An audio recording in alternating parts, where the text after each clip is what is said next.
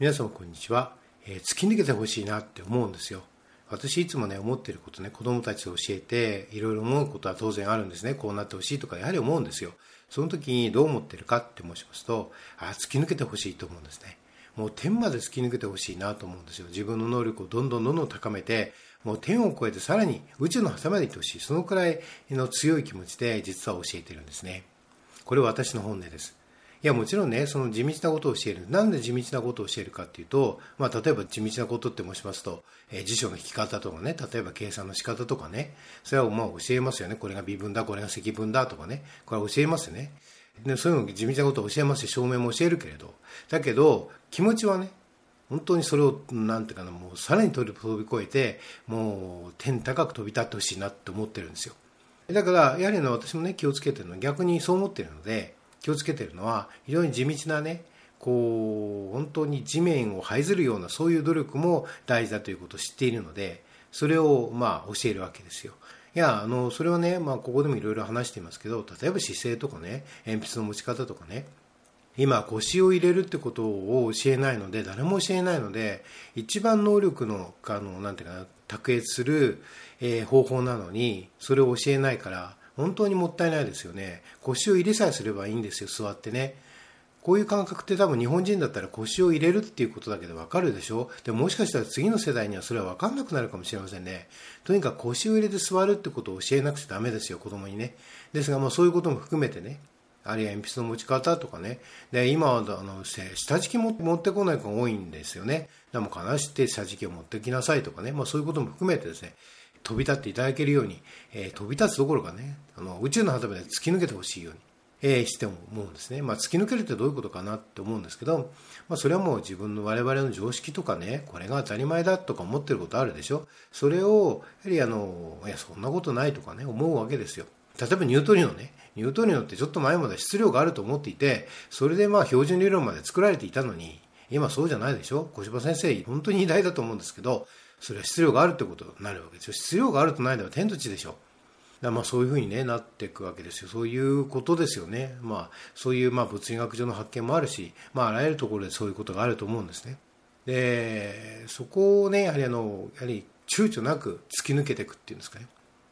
それをやれるような人が、えー、になってほしいなと思って、えーまあ、日々教育に当たってるんですね。で、それ考えると面白いでしょ？別に。それすごく面白くありません？ワクワクしません？やっぱりそれ大事なんですよ。別にワクワクを求めてるわけじゃないんだけれど、やっぱりあまりにも殺伐したことを考えてね、例えば東大入るために、この問題とこの問題こういうふうにやるんだとかって話ばっかりだとね、やっぱりまあ、私もなんか辛いんですよ。でもそうじゃなくて、やはりそういうことがあって、まあ地道に点を取っていくと。この問題ではこういうふうに点を取っていくとかね。そういう話はいいわけですよね。で、まあ、そういう、やはり何のためにやってるとか、何のために学問するのかとか、何のために東大行くのかと、そういう話ですね。そこをやはり、えー、持ってると、やはりより勉強も進みますよね。だから皆さんもそういうふうに思って、あ自分はね、まあ、砂を噛むような時もあるかもしれないけど、いや、これ暗記暗記かよと思う時もあるかもしれないけど、でもね、やっぱり暗記大事なんですよ。やはりね、この特にあの、大学受験前っていうのは、とにかく暗記が大事なので、暗記するってことで脳を鍛えるので、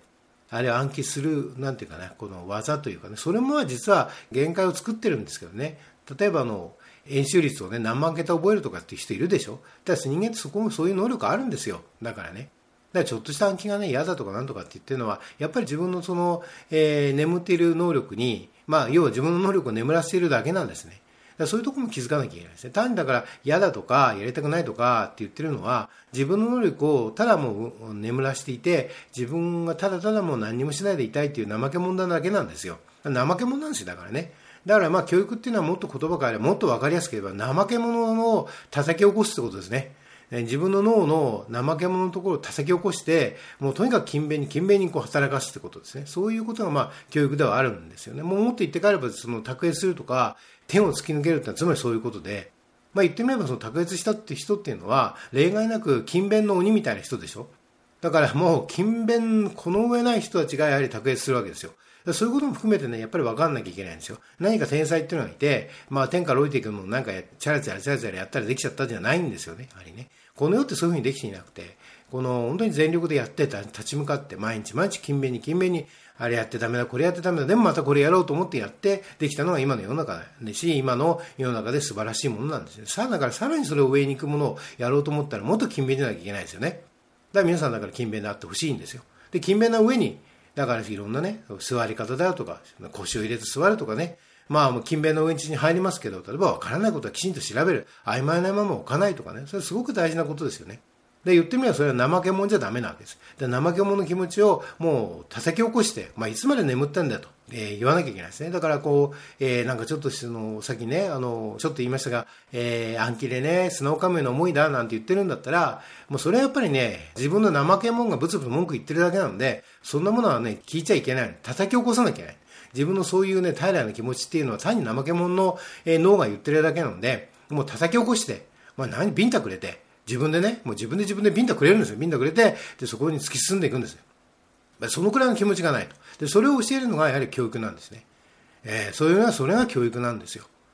いいですか？それが教育なんですよ。だから、もう、言ってみれば自己教育なんてね、すごいよくかっこいいこと言うけど、言ってみれば怠け者の自分に、もう自分でビンタくれて、えー、やらすんですよ。それがまあ、言ってみれば本当のところですよね。もっとね、リアルに言えばね。もう自分でもビンタくれて、もう殴って、蹴り入れて、それでもう先進むんですね。そうやって怠け者というのを克服して、怠け者の自分をなくして、えー、そして先に進んでどんどんどんどん、えー、当たり前のことをしっかり積み重ねて実力をつけていくんですね。そういうものなんですね。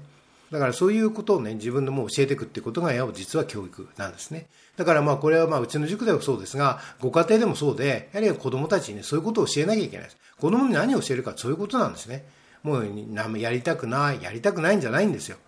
ね、自分でビンタくれて、自分で自分で蹴り入れて、で、そこでもう先に行くんですよ。やらなきゃダメそういうことなんですよ。そこを教えるってことね。